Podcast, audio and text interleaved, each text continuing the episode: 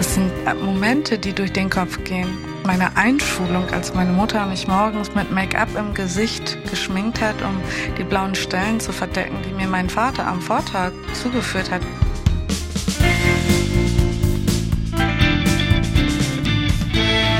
Herzlich willkommen im Nachtcafé-Podcast Das wahre Leben. Ich bin Michael Steinbrecher und ich spreche heute mit Sadaf Saidi. Als Kind flüchtet sie mit ihrer Familie vor dem Krieg in Afghanistan. Aber auch in Deutschland hat Sadaf kein sicheres Zuhause. Ihr Vater erwartet religiöse Disziplin und prügelt die Kinder, wenn sie nicht parieren. Mit 19 flüchtet sich Sadaf in eine Ehe, doch auch dort setzt sich nur fort, was sie nicht anders von ihrem Vater kennt. Wieder erfährt sie Gewalt. Mittlerweile hat sie sich aus der Ehe befreit und lebt ein freieres Leben, endlich. Herzlich willkommen, Frau Saidi. Ja, vielen Dank. äh, Frau Saidi, was ich noch nicht gesagt habe, Sie haben mittlerweile wieder geheiratet äh, und mit Ihrem jetzigen Mann zwei Töchter bekommen. Die sind zwei und vier. Dazu haben Sie einen Sohn aus erster Ehe. Wie wohl fühlen Sie sich denn jetzt in Ihrer aktuellen Beziehung? Also ich fühle mich sehr wohl. Ich habe einen sehr verständnisvollen Menschen an meiner Seite, der mhm. mich ähm, wirklich in jeder Hinsicht unterstützt und auch stärkt in dem, was ich mache, mir Mut zuspricht, auch alles Dinge, die man gar nicht aus seinem Elternhaus so kennt oder aus der früheren Partnerschaft. Mhm. Und, und ihre beiden jüngeren Kinder, also die, die Töchter, haben die ähnliche Temperamente oder sind die ganz verschieden? Wie erleben Sie die? Ich finde, dass äh, beide Töchter sehr unterschiedlich sind. Mhm. Ähm, unsere Große ist eher sehr ähm, introvertiert und unsere Kleine ist sehr extrovertiert. Mhm. ah ja, ein kleiner Wirbelwind. Ja, ich verstehe. Mhm. Der auch Aufmerksamkeit braucht wahrscheinlich zu oh, unterschiedlichsten ja. Tageszeiten. Mhm. Sie haben gesagt, Ihr Mann unterstützt Sie ja, macht Ihnen Mut äh, und, und äh, unterstützt Sie in jeder Hinsicht. Wenn Sie sich Ihr aktuelles Leben anschauen, fühlen Sie sich denn in Ihrem Leben heute insgesamt frei oder arbeitet das, was Sie erfahren haben, immer noch ähm, auch als Belastung in Ihnen? Es gibt ganz unterschiedliche Tage. Mhm. Zum größten Teil fühle ich mich schon frei, aber es kommen immer noch so Emotionen. Ich glaube, die kann man gar nicht ganz ablegen, mhm. ähm, weil die uns sehr geprägt haben und irgendwo auch ähm, wie ein Trauma ganz fest sitzen. Mhm. Ähm, es ist ganz unterschiedlich, kann ich sagen. Mhm. Aber zum größten Teil eigentlich ja. gut. Sind das denn bestimmte Situationen, in denen das auftaucht oder ist das einfach stimmungs, stimmungsmäßig abhängig? Ähm, wie erleben Sie das? Ich würde sagen, es äh, ist nicht stimmungsabhängig. Eher, mh, mm, mit Situationen verbunden, je nachdem, wenn man das Gefühl hatte, man hat nie Freiheit gehabt im mhm. Leben und musste immer das machen, was andere Menschen von einem verlangt haben. Es ist bis heute noch ganz schwer, selber zu sagen, ich habe das Recht und ich muss niemanden fragen. Mhm. Mhm. Ich glaube, das kann man nur so richtig verstehen, wenn wir auch ihre Geschichte anschauen. Ne? Sie wurden in Kabul geboren, ihr Vater kämpfte als Mujahideen im Afghanistan-Krieg gegen die von der Sowjetunion unterstützten Truppen, war dreimal in Gefangenschaft, ist dann geflüchtet nach Pakistan, äh, genau wie ihre Mutter, sie und ihre Geschwister, auch sie flüchteten nach Pakistan. Sie waren dann ein Jahr im Flüchtlingslager dort und äh, zu ihrem dritten Lebensjahr sind sie dann nach Deutschland weitergezogen. Wie extrem hat denn Ihr Vater nach Ihrem Empfinden die Religion gelebt? Mein Vater hat sehr stark äh, die Religion ausgelebt. Also ich würde sagen, er ist Extremist gewesen. Er ist ähm, so geprägt gewesen durch äh, seinen Patriotismus, hätte ich jetzt fast gesagt. Wir mussten uns Gewänder anziehen, obwohl wir in Deutschland gelebt haben mhm. und äh, mussten fünfmal am Tag beten. Wir mussten jeden Tag den Koran lesen. Wir durften keinen Kontakt zu deutschen Kindern haben. Und ja, Warum, das war schon. Warum nicht? Wie, wie haben Ihre Eltern Ihnen das begründet? Mein Vater hat immer gesagt, dass äh, es, das klingt sehr hart. Mhm. Die Christen, die Juden, die Ungläubigen, das sind unsere Feinde und die wollen uns ins Verderben führen und äh, ins Höllenfeuer. Also so krankhaft, äh, wie auch seine Gedanken waren, das war so weit weg von der Realität. Ist, das ist äh, als Kind ganz furchtbar gewesen, wenn ich heute zurückdenke. Mhm. Wie ging's Ihrer Mutter? Meine Mutter hatte ja noch weniger Rechte gehabt als wir. Meine Mutter wurde auch sehr ähm, stark unterdrückt. Sie wurde auch geschlagen und hat auch, also meine Mutter hatte gar keine Rechte und äh, sie ist auch schwer depressiv gewesen und oder ist sie immer noch, wobei sie jetzt auf einem besseren Weg ist. Mhm. Aber ja. Mh. Haben Sie das mitbekommen, dass Ihre Mutter geschlagen wurde? Ja, mein Vater mhm. hat unsere Mutter vor uns geschlagen. Und haben Sie auch Gewalt erfahren? Ja, sehr stark. Mhm. Ich kann mich an einen Moment erinnern, ähm, das habe ich auch in meinen äh, vier Jahreszeiten geschrieben. Das ist meine Erzählung, die ich äh, mit dem Verlag Neues Leben in Berlin veröffentlicht habe. Und zwar war ich drei Minuten zu spät auf dem Gebetsteppich und mein Vater hat mich in den Garten geschickt. Ich musste mir einen Stock aussuchen und mit diesem Stock hat er mich grün und blau geschlagen. Hm. Äh, ich meine, ich stelle mir das jetzt so vor. Ähm wie Sie das beschreiben. Äh, ich meine, als Kind sucht man ja auch Liebe. Ne? Ähm, hat, hatten Ihre Eltern Ihnen denn auch mal Momente der Zuneigung geschenkt? Haben, haben Sie auch körperliche Nähe mal erfahren, also im Sinne von Geborgenheit? Von meiner Mutter überhaupt gar nicht, wenn ich ehrlich bin. Also ich werde im nächsten Monat neun 39 und meine Mutter hat mich noch nie in den Arm genommen und zu mir gesagt, dass sie mich liebt zum Beispiel oder stolz auf mich ist. Ähm, mein Vater ist so ein bisschen wie Jekyll and Hyde, hätte ich was gesagt. Er hat äh, teilweise eine sehr liebevolle Art auch an sich gehabt, mhm. aber auch eine sehr gewaltvolle, extreme Art an sich. Also er hat wie jeder Mensch sehr viele unterschiedliche Persönlichkeiten in sich drin wohnen. Mhm. Beschreiben Sie mal die liebevollen Seiten. Was hat er Ihnen, was hat er da mit Ihnen vielleicht auch unternommen? Er ist viel mit uns dann in die Natur gegangen zum Beispiel oder ähm, hat mit uns draußen gespielt. Er hat viel Sport mit uns gemacht. Er ist ja ehemaliger Olympionike gewesen in Afghanistan und ja, mhm. hat für uns leidenschaftlich gekocht. Ja, also da sind auch ähm, schöne Erinnerungen, höre ich so raus. Ich, ich frage mich, wie, wie haben Sie denn, Sie sagen äh, Jekyll and Hyde, ähm, wie haben Sie denn als Kind diese unterschiedlichen Seiten überhaupt zusammengebracht? Also waren Sie immer wieder ängstlich darauf bedacht abzuschätzen, welchen Vater, welche Seite da heute auf Sie zukommt?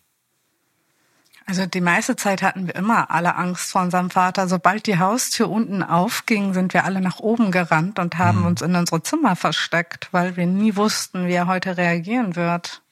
Bis zu, bis zu welchem Alter hat Ihr Vater Sie denn geschlagen? Hat das irgendwann aufgehört, als Sie älter wurden? Mit 19 hat er das letzte Mal, ähm, also geschlagen. Also mit 19 hat er ähm, einen Ehrenmord geplant und mir gedroht, dass er mich umbringen wird. Und das war so das letzte Mal, dass ich in meinem Elternhaus war und dann nachts meine Sachen gepackt habe und weggerannt bin.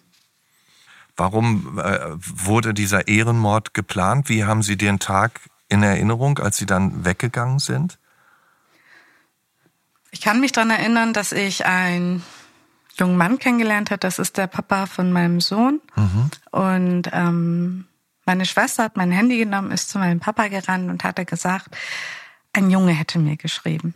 Mein Papa hat die Nachricht gelesen und da stand nichts Wildes drin. Also mhm. ich, ich denke, das ist unglaublich. Also diese Reaktion danach. Er hat mein Handy genommen, ist in mein Schlafzimmer hochgerankt, hat es gegen die Wand geschmissen und das Handy ist in hundert Teile auseinandergesprungen.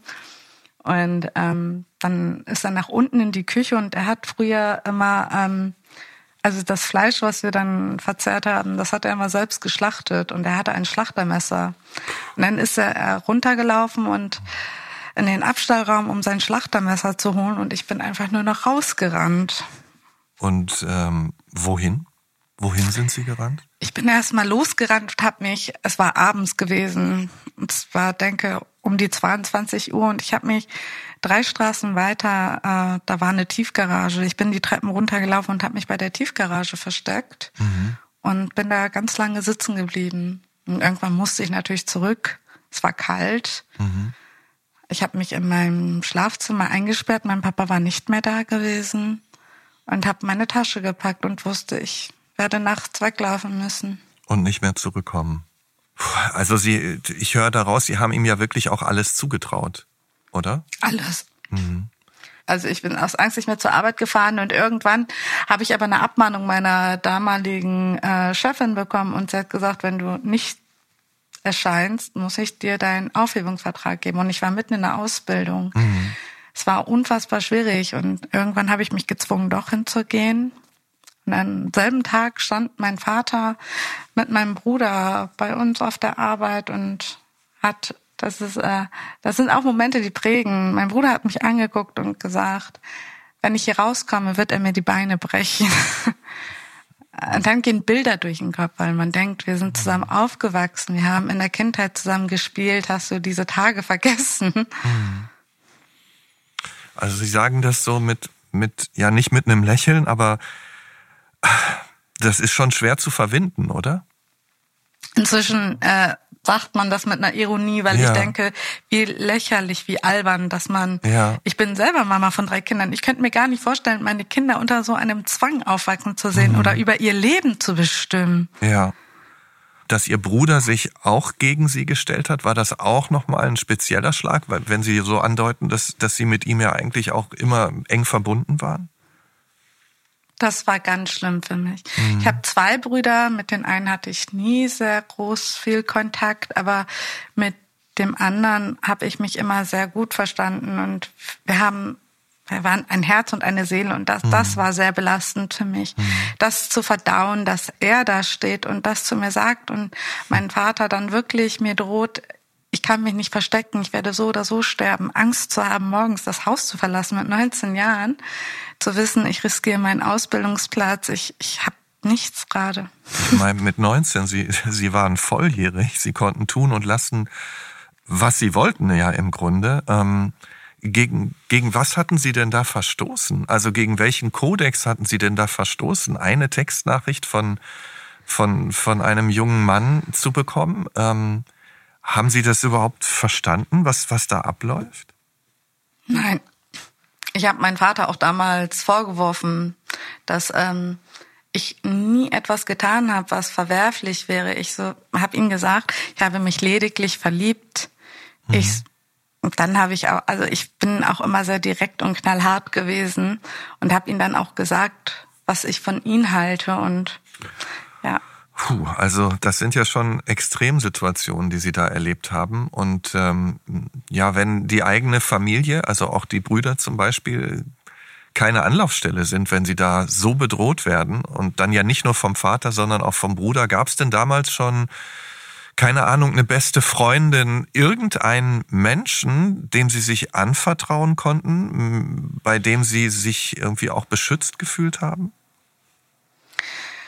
Ich habe äh, eine beste Freundin gehabt, mit der habe ich versucht zu reden, aber sie ist selbst Muslimin und hatte selber ihr eigenes Gepäck zu tragen, weil sie auch aus einem sehr schwierigen Elternhaus war. Ähm, eine Arbeitskollegin gab es damals, sie hat mir geholfen. Ähm, bevor ich in ein Frauenhaus gegangen bin, durfte ich bei ihr übernachten, drei Nächte. Mhm. Und ich habe mich ihr anvertraut, aber sie hat mir nicht geglaubt. hm. Also das ist ja das ist schlimm, oder? Wenn es da gar keinen, man sagt ja so oft, wenn es einen Menschen gibt, ne, der kann einem schon so viel Halt geben, aber gar keinen zu haben. Ich habe ich hab am Anfang auch gesagt, Sie haben sich in eine Ehe geflüchtet. War das so? Ja. Also dieser Mensch war nie die große Liebe. Ich, mhm. Es war immer, dass man wusste, man, man hat jemanden gefunden, der dich mag und das wäre jetzt ein Ausweg zu fliehen. Mhm. Und das war es dann auch. Haben Sie, waren Sie denn zumindest verliebt? Also was haben Sie an ihm auch gemocht, zu Beginn zumindest? er hatte eine charmante Seite an sich. Ja, also, ja. Er, Also es gibt ja Menschen, die wissen genau, welche Hebel sie äh, umlegen müssen bei anderen, mhm. damit man äh, Menschen von sich überzeugen kann. Und mhm. hat immer sehr liebevolle Sachen gesagt, wie er sich mhm. eine Partnerschaft vorstellt, aber es, das war er definitiv nicht. Also er ist ein ganz böser Mensch gewesen. Mhm. Wann hat er dann auch diese anderen, diese bösen Seiten gezeigt? Ja, das fing an, als wir zusammengezogen sind. Ähm, ich hatte mir eine Wohnung dann gesucht und als ich von zu Hause weggelaufen bin und wusste, ich brauche äh, meine eigenen vier Wände. Und da fing es eigentlich an. Jeden Freitagabend ab 22 Uhr wusste ich, dass die Polizei vor meiner Haustür stehen wird. Mhm. Also kann man sagen, das war wieder so ein ähnliches Gefühl wie in ihrem Elternhaus. Also es war noch viel schlimmer. Noch viel schlimmer. Mhm. Weil man diesen Menschen selbst ausgewählt hat ja. und vertraut hat. Hat er sie überhaupt wertgeschätzt? Also. Nein. Mh, gar nicht, ne? Mhm. Irgendwann wurde dann auch ihr Sohn geboren. Hat, hat ähm, ihr damaliger Mann denn zumindest versucht, auch ein guter Vater zu sein? Das ist so ein schwieriges Thema. Ja. Mhm. Äh, also mein Sohn und sein Papa haben keinen Kontakt miteinander. Mhm. Ähm, ich, ich möchte auch, ich habe gelernt, wenn man nicht gut über einen Menschen reden kann, sollte man auch nicht schlecht über ihn mhm. reden.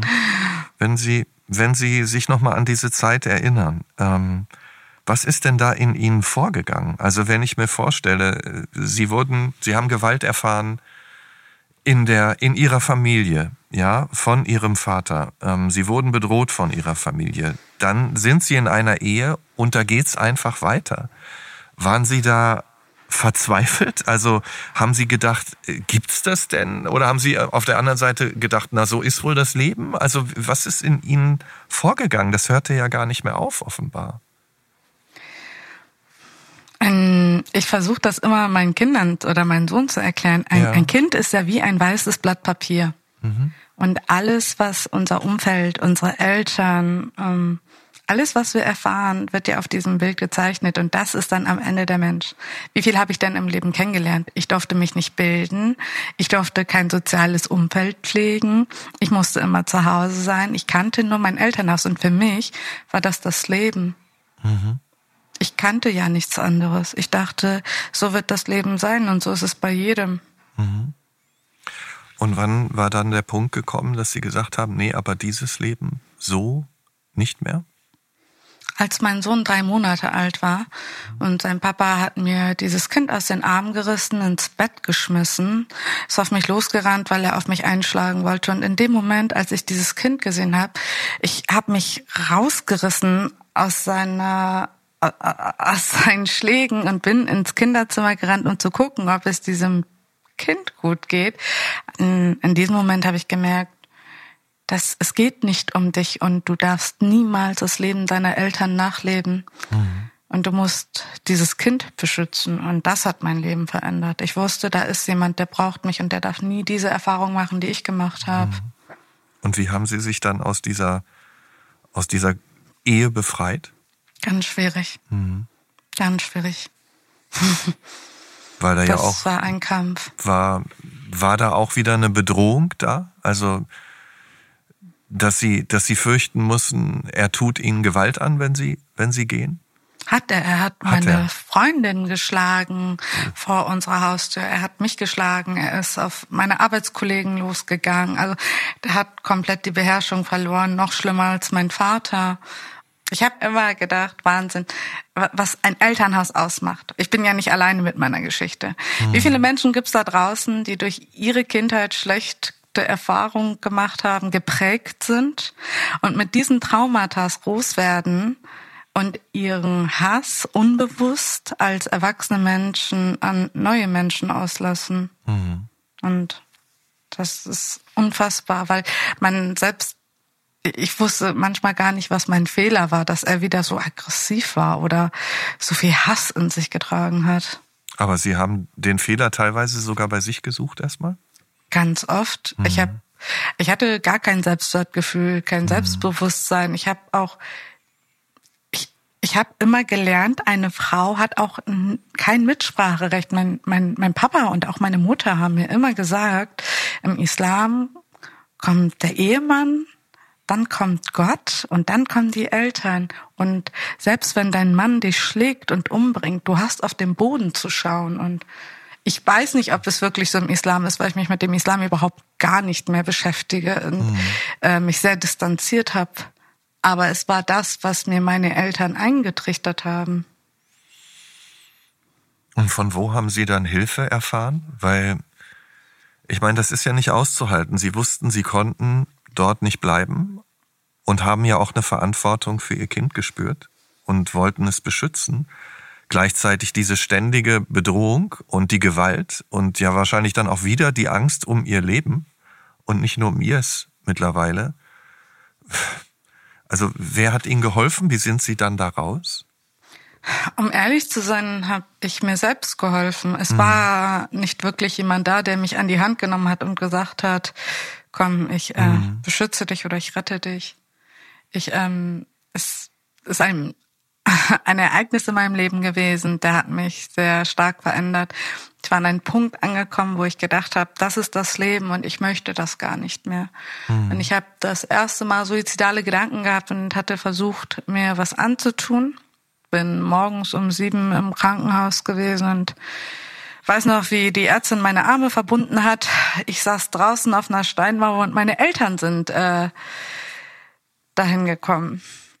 Sie standen vor mir, haben mich angeguckt und haben mich angeschrien und gesagt, ob ich an ihre Ehre gedacht hätte und was die Leute sagen würden, dass die Tochter von dem und den versucht hat, sich das Leben zu nehmen. Und in dem Moment hat es so Klick gemacht in meinen Kopf, dass ich mir selbst versprochen habe, ich werde alles daran setzen, so ein wundervolles Leben aufzubauen, weil niemand auf dieser Welt es wert ist, dass ich mich bestrafe für die Fehler anderer. Also die Kraft ist da aus Ihnen heraus entstanden und Sie haben den Kopf nach oben genommen sozusagen. Ja, weil man gelernt hat, es wird nie einen geben, der sagt, mhm. komm, ich helfe dir. Man muss selber eine innere Kraft entwickeln und aufbauen. Und wenn man sich selbst nicht liebt, dann wird mhm. auch nie ein anderer Mensch uns lieben können. Mhm. Als Sie dann diese, diese Liebe zu sich selbst gefunden haben und sich auch gelöst hatten von diesen alten Bildern, haben Sie dann auch die Polizei einfach gerufen, um, um, damit Sie oder sind Sie weggezogen? Also was konnten Sie tun, um sich aus dieser gewaltsamen Umklammerung ähm, Ihres früheren Ehepartners zu befreien? Also was mir wirklich viel geholfen hat, war, als er eine neue Frau kennengelernt hat, weil ich wusste, dass er mich in Ruhe lassen wird. Es ist dann, es hat nicht aufgehört, aber es ist weniger geworden. Mhm. Und ähm, nach meinem Abitur habe ich dann gedacht, ich muss hier weg, mhm. weil mein Sohn auch immer älter geworden ist und ähm, der das mitbekommen hat und verstanden hat, was da gerade passiert. Mhm. Weil er hat mich auch vor unserem Sohn dann geschlagen, obwohl wir äh, seit fünf Jahren getrennt waren. Mhm. Und ähm, ja, dann wusste ich, das geht nicht. Und ich habe ja, ich habe Bremen verlassen. Mhm. Sie waren ja dann alleinerziehend mit ihrem Sohn und Sie haben, Sie haben es gerade angedeutet, Ihr Abitur nachgemacht, parallel auch in einer Zahnarztpraxis gearbeitet. Sie haben gekellnert, Sie haben eine Putzstelle gehabt. Das hört sich ja alles auch nach einer ganz großen Energieleistung an. Ähm, was hat Sie da angetrieben? War es einfach dieser Wunsch, ich will jetzt meinen Weg gehen und auch ganz klassisch, äh, mein Kind soll andere Möglichkeiten haben, als ich die hatte? Das, also mein Sohn war der größte Ansporn für mich. Mhm. Ich wusste, ich möchte ihm ein Leben bieten und dafür muss man einmal in den sauren Apfel beißen und ich muss jetzt ein paar Jahre aushalten und kämpfen, aber ich werde dafür kämpfen und ihn ein wundervolles Leben aufbauen und das haben wir auch am Ende, denke, gut mhm. hinbekommen. Was, also hat er dann all das gehabt, was Sie sich gewünscht, aber nicht bekommen haben? Also konnte er mit Freunden spielen, hat er Hobbys gehabt und hat er wie gelebt? Äh, all das? Ja, wir sind äh, tatsächlich äh, erstmal in eine wunderschöne Gegend gezogen. Wir sind sehr ländlich, haben wir gewohnt, mitten im Naturschutzgebiet. Mhm. Ähm, das Wienengebirge war da. Wir sind jeden Freitag in den Wald und sind spazieren mhm. gegangen. Und also haben ganz viel geforscht, waren viel in der Natur gewesen. Und er hat Freunde gehabt im, hm. In der Nachbarschaft, konnte einfach spielen gehen und konnte oder durfte Kind sein. Alles, hm. was ich gar nicht so kannte. Hatte Bücher und Spielsachen und also ein ganzes Bücherregal in sein Kinderzimmer. Wir haben zusammen gemalt. Ähm, er hat ein Bild mit auf einer Ausstellung bei mir mit ausgestellt. Also wir haben ganz viele wundervolle Momente zusammen erlebt. Mhm. Und war er auch stolz auf seine Mutter? Oh, ich glaube, das ist er. Er sagt mir das mhm. heute noch. Er ist äh, inzwischen 17, ein sehr mhm. erwachsener junger Mann kommt zehnmal am Tag zu mir, umarmt mich, gibt mir einen Kuss und sagt, mhm. dass er sehr stolz ist, dass ich seine Mama bin. Mhm. Sie haben ja, wir haben ja schon über Ihren Sohn gesprochen ähm, und auch ganz kurz schon über Ihre beiden Töchter, die Sie mit Ihrem jetzigen Mann ja bekommen haben. Wie haben Sie den denn eigentlich kennengelernt? Das ist eigentlich gar keine schöne Frage. Nein. Nein. ich denke, es ist Ihr jetziger Mann. Eigentlich erinnert man sich doch gerne. Aber ich bin gespannt, warum es keine schöne Frage ist. Wir haben uns so lange überlegt, dass wir äh, uns irgendeine schöne Geschichte überlegen, weil das kann man ja keinem erzählen. ja, wir sind beide sehr ähm, durch unsere Berufe eingespannt gewesen okay. und haben beide sehr ländlich gewohnt. Und ich kannte niemanden dort und ähm, war wirklich, also für mich war nur Karriere noch im Kopf, viel arbeiten und hatte wenig Zeit dadurch, dass man auch viel gereist ist und immer nur kurz gebunden war an jedem Ort. Und bei ihm war es nichts anderes. Er ist dann halt noch ähm, immer im Ausland gewesen. Ich war nur in Deutschland viel unterwegs. Haben wir uns über das Internet kennengelernt. Ja, wie so viele mittlerweile, oder? Das ist ja. aber noch kein Problem. Ja, ja. Und was hatte er da, was ist, was hat sie da angesprochen? Was war in ihm anders als bei anderen? Was, wie würden Sie das beschreiben? Er wirkte äh, irgendwie ein, total so nett und sympathisch. Ich war genau 24 Stunden lang auf dieser Plattform angemeldet und habe ihm meine Nummer dagelassen und habe gesagt, ich werde jetzt meinen Account löschen, weil ich die Seite so schrecklich finde. und dann hat er gesagt, er würde sich unter einer Bedingung melden. Er hat nächste Woche Geburtstag und äh, er wünscht sich was zum Spielen, was Süßes und ein großes Geschenk zum Auspacken. Und dann habe ich gesagt, ja, überlege ich mir. Das ist ja wirklich eine interessante Geschichte. Und wie ging die dann weiter? Wie haben Sie sich dann getroffen auch? Ich meine, jetzt auch in der, in der realen Welt? Ja, wir haben uns erstmal ganz lange geschrieben mhm. und ähm, haben auch gar nicht telefoniert gehabt. Ich glaube, wir haben eine Woche vor unserem ersten Date telefoniert. Das war an seinem Geburtstag dann. Mhm. Er musste nach Las Vegas fliegen, weil er da zu einer Messe musste. Und äh, da haben wir gleich bis sein Flieger, also bis der Wecker klingelt hat und er aufstehen musste, um den Flieger zu bekommen, bis vier Uhr morgens telefoniert und mhm. gemerkt, oh Mensch, eigentlich total sympathisch. Und dann haben wir äh, uns auf ein Picknick getroffen. Das war unser erstes Date. Schön. Und, und wie schnell, also dass Sie den irgendwie einen gemeinsamen Humor hatten, das höre ich auf jeden Fall schon raus. ähm, äh, wie schnell ist es dann auch persönlich geworden? Ich habe ihn äh, bei unserem zweiten Date mit zu einem Auftritt von mir genommen und beim dritten Date, weil ich ihn immer gesagt hatte, ich äh, fand die Schöne und das Biest so toll, da hat er wirklich äh, die Schöne und das Biest aus der Videothek damals noch ausgeliehen und hat mit mir die Schöne und das Biest geguckt. Mm. und ja. ich fand das so süß und habe gedacht, okay, er ist ja ganz sympathisch. ja, ja und dann ähm, ja, also Nähe ging bei uns gar nicht. Ich konnte keine Nähe zu ihm zulassen. Mhm. Das hat sehr, sehr lange gedauert. Aber er war sehr verständnisvoll und sehr mhm. geduldig. Mhm. Und das hat mir eigentlich gezeigt, dass es ähm, auch anders geht, dass ein Mensch, ja, dass ein Mensch warten kann. Und jemand, der dich wirklich liebt, der setzt sich nicht unter Druck oder mhm. ähm, versucht etwas zu erzwingen. Mhm. Das war ein schönes Gefühl, auch sowas kennenzulernen da sitzen zu können und sich mhm. öffnen zu können und jemand fängt einen auf. Das schafft ja einfach auch Vertrauen dann. Ja. Ne? Und, und konnten Sie ihm dann auch erzählen, ähm, wenn Sie von Auffangen sprechen, äh, was Sie erlebt haben früher? Ähm, immer mal mit der Zeit ein bisschen. Ich glaube, mhm. das hatte ihn alles erschlagen, wenn ich alles auf einmal erzählt ha hätte. Mhm. Ich habe ihn aber ähm, nach unserem dritten Treffen so die schlimmsten Ereignisse meines Lebens erzählt, um ihm die, auch die Wahl zu lassen, ob er sich auf mich einlassen möchte oder nicht. Mhm. Und ja, habe ihm gesagt gehabt, dass ich mitten in einer Therapie bin und eine Traumatherapie zurzeit mache und ob er sich bewusst ist, was das bedeutet und ob er sich auf all diese Umstände auch einlassen kann. Mhm. Und Sie hatten mhm. das Gefühl, er, er kann es immer wieder mittragen und auffangen, so wie Sie es gerade schon genannt haben. Ja, er hat mir gesagt gehabt, ich bin es wert und mhm. er möchte diesen Weg dann mit mir gehen. Und das hat viel verändert. Es war der erste Mensch in meinem Leben, der mir gesagt hat, ich wäre es wert. Mhm. Das kannte ich gar nicht.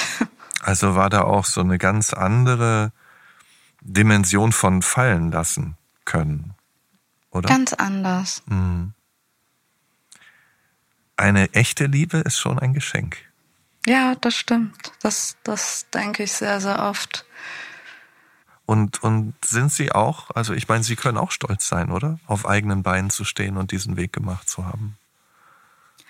Ich bin schon stolz darauf, aber ich glaube, an dem Punkt, wo ich äh, noch hin möchte, davon bin ich ganz weit weg. Mhm. Wo wollen Sie denn hin? An welchen Punkt?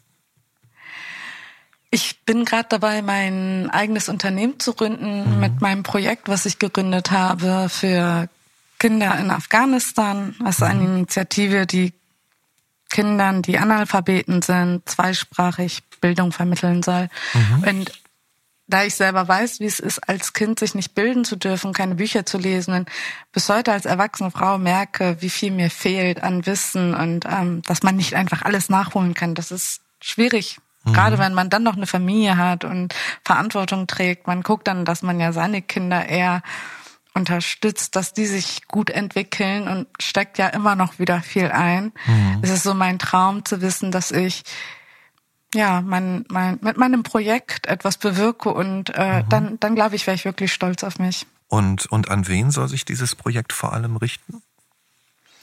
Ich habe mich für die ländlichen Regionen in Afghanistan entschieden, mhm. weil in den letzten über 40 Jahren alle sich in die Großstädte gestürzt haben und geguckt haben, dass man die Großstädte aufbaut. Zwei Drittel Afghanistans leiden aber an Alphabetismus und ähm, die Kinder in den ländlichen Regionen wurden nie gefördert. Und wenn Eltern schon ohne Bildung sind, geben sie das ja über Generationen weiter. Und so kann man niemals mhm. Armut oder diese ganzen äh, sozialen Schwierigkeiten in einem Land bekämpfen, weil Bildung ist der Schlüssel zum Erfolg und zum Glück. Mhm. Und wenn Kinder diese Möglichkeit haben, sie können natürlich nicht sofort lesen und schreiben, aber wenn sie durchs Hören erstmal lernen, dann kann man mit ihnen spielerisch anfangen und in den nächsten Jahren kann man gucken, dass man diese Projekte weiterentwickelt und diese Kinder vielleicht noch viel äh, stärker unterstützt, dass sie noch andere Dinge lernen können. Mhm. Sie haben gesagt übrigens, Sie sind, ähm, Sie haben ihm von, von, von Ihrem Auftritten erzählt oder das Wort ist immer gefallen. Was, inwiefern treten Sie auf? Was, was sind Ihre Leidenschaften da und was machen Sie sonst beruflich? Ich habe im April diesen Jahres meinen Beruf niedergelegt und mhm. ähm, bin im Klinikmanagement in einem Zahnzentrum vorher gewesen mhm. und habe mich entschieden, dass ich äh, mein eigenes Unternehmen gründen möchte mit dem Projekt und bin als Poetin ganz viel auf Bühnen deutschlandweit und schreibe Texte, meist autobiografisch oder schreibe mhm. auch Texte über Ungerechtigkeiten, die auf unserer Welt passieren, um mhm. all denen eine Stimme zu geben, die selbst nicht gehört werden. Und ja. Also das, was Sie als Kind beschrieben haben, dass Sie sich die Fantasie gewählt haben und die Kunst in gewisser Weise, um sich auszudrücken, das findet jetzt noch ähm, ja umso mehr statt, kann man sagen. Findet bahnt sich seinen Weg. Genau. Ja. Das ist äh, ich habe äh, ich habe gemerkt, das ist so ein schöner Weg und dass man Schmerz anders bearbeiten kann, dass man Dinge auch loslassen kann. Aber ich merke auch, wenn man auf Bühnen steht und ich mache das inzwischen fast hauptberuflich, mhm. ähm, dass ähm, die Reaktion der Menschen, ganz viele können gar nichts damit anfangen. Die sitzen da und weinen und äh, sind von Emotionen gepackt, weil die so weit weg von all diesen Dingen sind, wo ich immer wieder denke, also das kann gar nicht real sein, was du erlebt hast, weil sieh dir diese Gesichter an und die Reaktion der Menschen, das ist nicht normal. Mhm. Das, was sie für normal gehalten haben, ist zum Glück nicht normal. Zum Glück, mhm. zum Glück, ja. Ja, ja. Ähm, haben Sie heute noch Kontakt zu Ihren Eltern?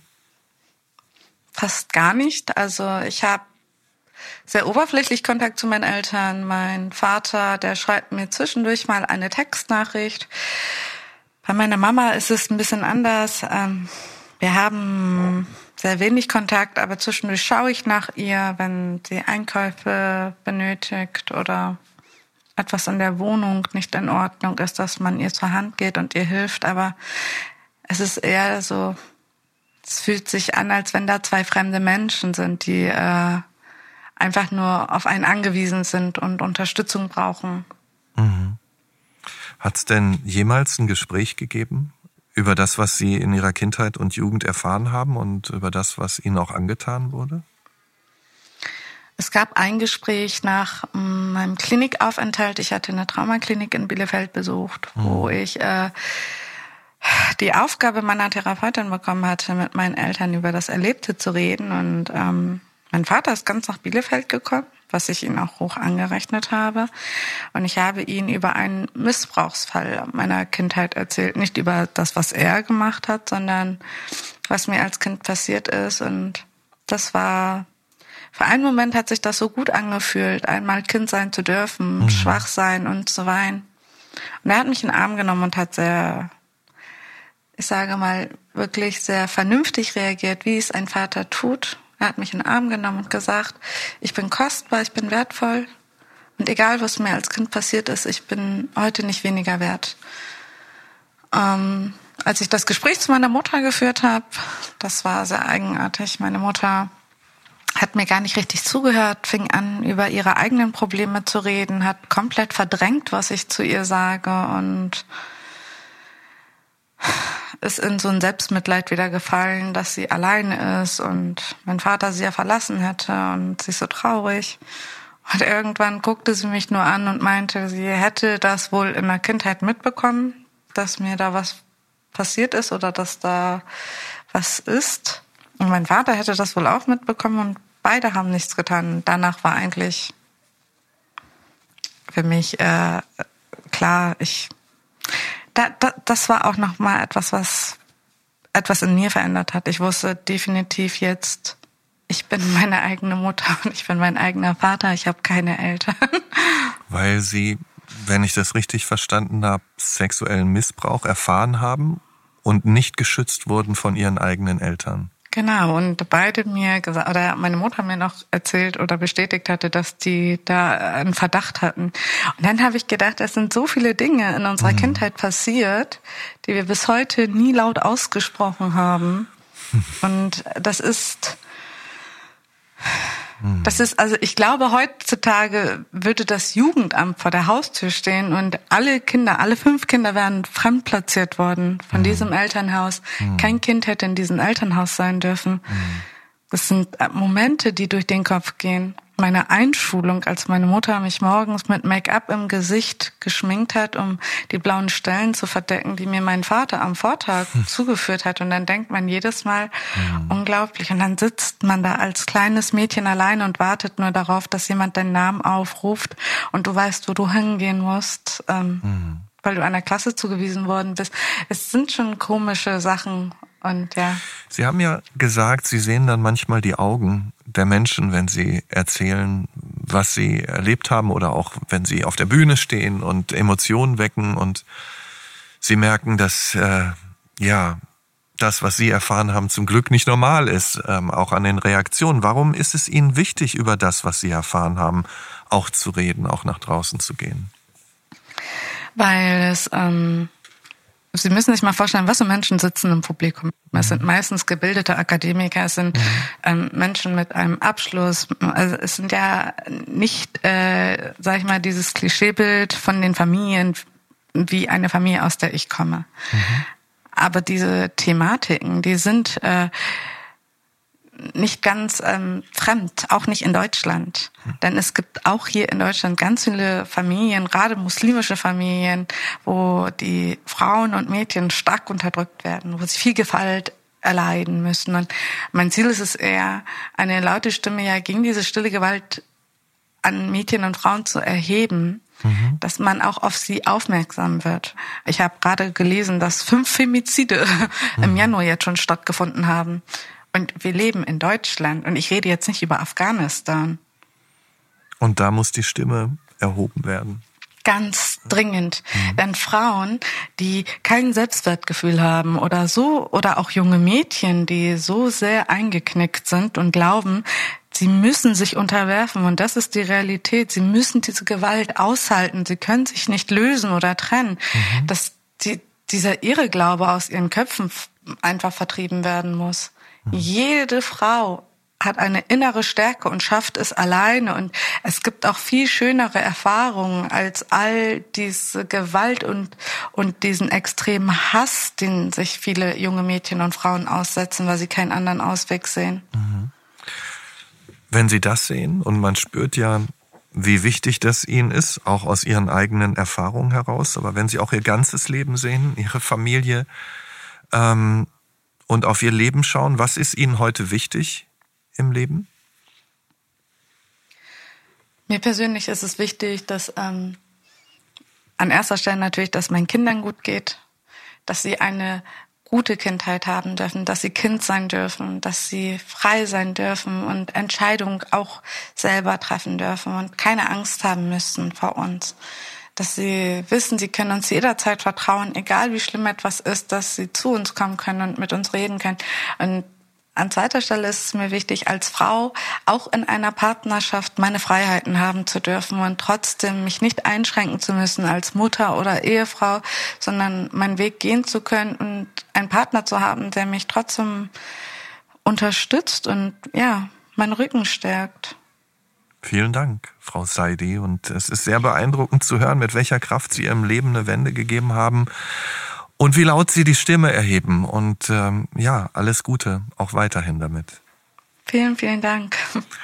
Und vielen Dank auch an Sie fürs Zuhören. Wenn Sie heute diesen Podcast zum ersten Mal hören, dann kann ich Ihnen sagen, es gibt schon rund 100 weitere Folgen, die noch auf Sie warten. Und natürlich freuen wir uns auch, wenn Sie diesen Podcast in Ihrem Bekanntenkreis weiterempfehlen und wenn Sie in der Zwischenzeit interessiert sind an einem sehr aktuellen Thema, dann hören Sie doch mal rein in den Podcast der Kolleginnen und Kollegen vom SWR. Die Schule brennt. In der zweiten Staffel spricht der Lehrer und Bildungsinfluencer Bob Blume mit Expertinnen und Experten über die Bildungsmisere in Deutschland welche Hindernisse gibt es und in welchen Bereichen besteht akut Handlungsbedarf? Die Schule brennt, der Bildungspodcast mit Bob Blume in der ARD Audiothek und überall, wo es Podcasts gibt. Dann bis in zwei Wochen hier im Nachtcafé Podcast Das wahre Leben. Ich bin Michael Steinbrecher. Wir hören uns.